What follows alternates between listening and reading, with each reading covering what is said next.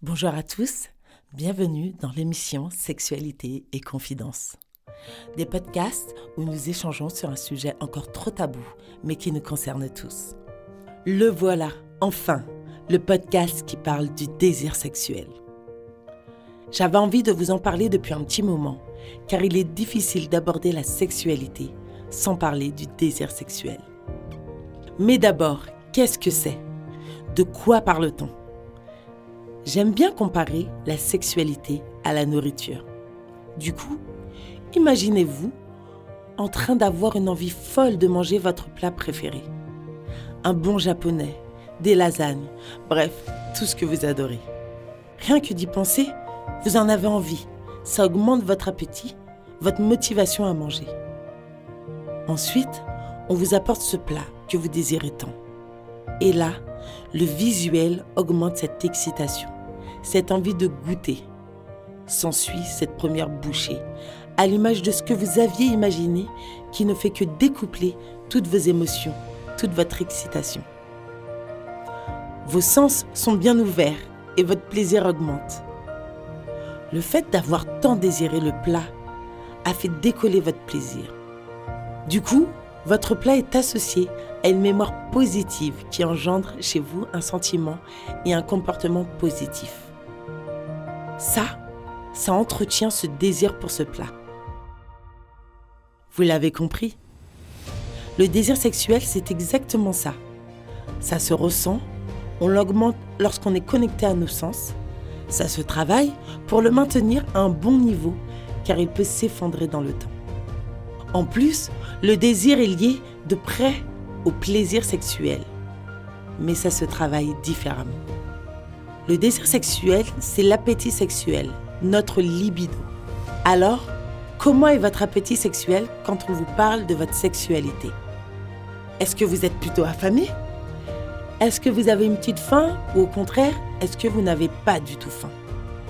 Et puis, si vous avez faim, est-ce que c'est lorsque vous êtes dans un certain environnement? À un certain moment de la journée? Avec une personne en particulier?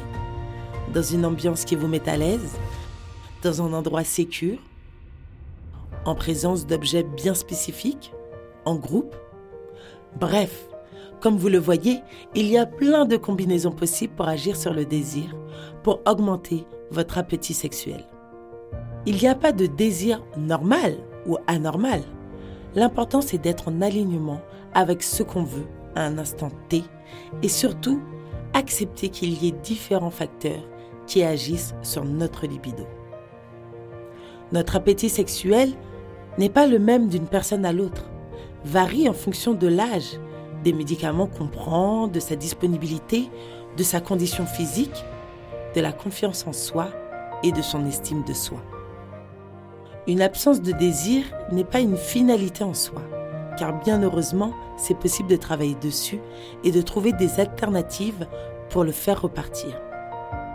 Tant que vous êtes en accord avec vous-même, alors n'ayez aucune crainte, vous trouverez les outils nécessaires pour atteindre l'objectif que vous voulez en vous faisant accompagner, par exemple par un professionnel. J'insiste vraiment sur l'importance de la disponibilité, aussi bien dans le temps, dans l'environnement, que dans votre esprit. En cas d'indisponibilité, il sera très difficile de travailler votre désir sexuel. Encore une fois, pour faire le rapprochement avec la nourriture, je vous rappelle que si vous avez que 20 minutes pour manger à midi, vous ne pourrez pas aller dans un restaurant et prendre entrée plat dessert, plus boire votre apéritif. Sinon, c'est un mal de ventre qui vous attend et du coup, vous allez plutôt opter pour un plat ou un sandwich que vous allez engloutir à une vitesse record. Mais imaginez-vous que ce schéma se répète pendant plusieurs jours, puis plusieurs mois. Vous serez lassé de manger ces sandwichs ou ces plats de façon aussi rapide et vous ne prendrez plus aucun plaisir à prendre votre pause déjeuner. Quand on parle de désir sexuel, c'est la même chose. Si on sent qu'à chaque fois qu'on a un moment intime, seul ou en couple, le temps est compté, qu'on n'est pas dans de bonnes énergies, car on est fatigué, on n'a pas confiance en soi, on est stressé, etc., notre désir va petit à petit s'essouffler. On entre dans une routine quotidienne qui, dans cet exemple, n'est pas favorable à l'augmentation de son appétit sexuel. En fait, l'environnement n'est pas propice à son lâcher-prise. Et en l'absence de lâcher-prise, comme vous le savez, la baisse de désir et de plaisir est souvent inévitable. Alors comment travailler son désir? Comme vous avez pu l'entendre dans mon précédent exemple, il faut prendre le temps. Je sais qu'on est tous dans une vie à 100 à l'heure, mais en vrai, on peut ralentir. Connectez-vous à votre corps. Prenez le temps de vous redécouvrir et surtout, respirez. Cela fait combien de temps que vous ne vous êtes pas entendu respirer? Que vous n'avez pas senti votre ventre bouger de façon synchrone avec votre respiration? Et votre toucher? Ça fait combien de temps que vous n'avez pas caressé votre corps? Portez-vous de l'attention à vos tissus. Et si vous n'êtes pas tactile, c'est le moment de commencer par l'être avec vous-même. Découvrez-vous ou redécouvrez-vous. N'attendez pas qu'on vienne vous chercher et qu'on le fasse à votre place. Vous devez être proactif et chercher à vous découvrir davantage. C'est votre corps et il vous appartient.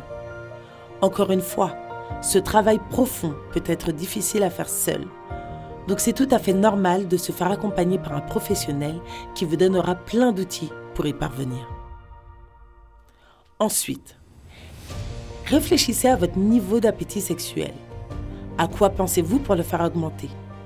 Lorsque vous avez envie d'un gros burger, vous pensez au pain, au fromage, fondant et chaud, à la sauce, etc. Et rien que d'y penser, ça augmente votre envie d'en manger. Donc à quoi pensez-vous pour vous donner envie de sexe? Quels sont vos fantasmes? Quel est votre imaginaire érotique? Il n'y a aucune honte à avoir concernant les fantasmes. C'est tout à fait normal. Et si vous n'en avez pas, sachez que ça se travaille.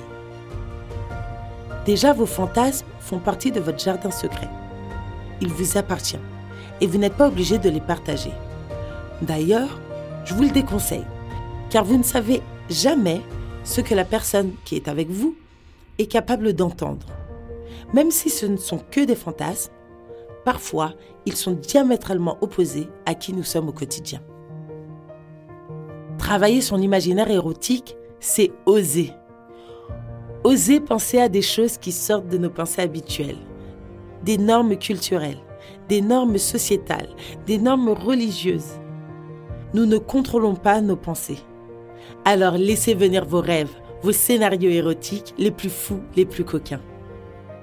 Ce sont des pensées qui vont faire monter votre désir.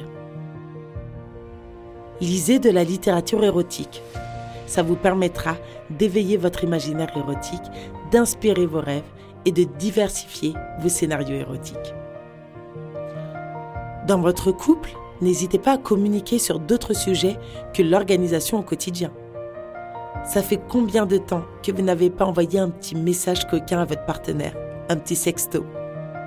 C'est le moment de repartir sur de nouvelles bases. Complimentez votre partenaire sur sa tenue, son physique sa façon d'être est poussée de plus en plus au cours du temps. Tu es beau. Qu'est-ce que tu es intelligente. Tes petites fesses dans ce jean sont incroyables. Je suis dans le train et je pense à ce que tu pourrais me faire si tu étais avec moi au bureau tout à l'heure. Bon, c'est des exemples. Mais travailler sa créativité érotique permet d'aller chercher au fond de soi-même des pensées, des idées qui susciteront notre désir sexuel. Parfois, le fait de sortir de notre zone de confort peut faire peur et peut surprendre. Mais c'est important et primordial de cultiver son désir pour une vie sexuelle épanouie. J'espère que ce podcast sur le désir vous a plu. N'hésitez pas à partager et à vous abonner. On se retrouve très vite pour un nouvel épisode et d'ici là, prenez soin de votre désir sexuel. C'était Noémie dans Sexualité et Confidence.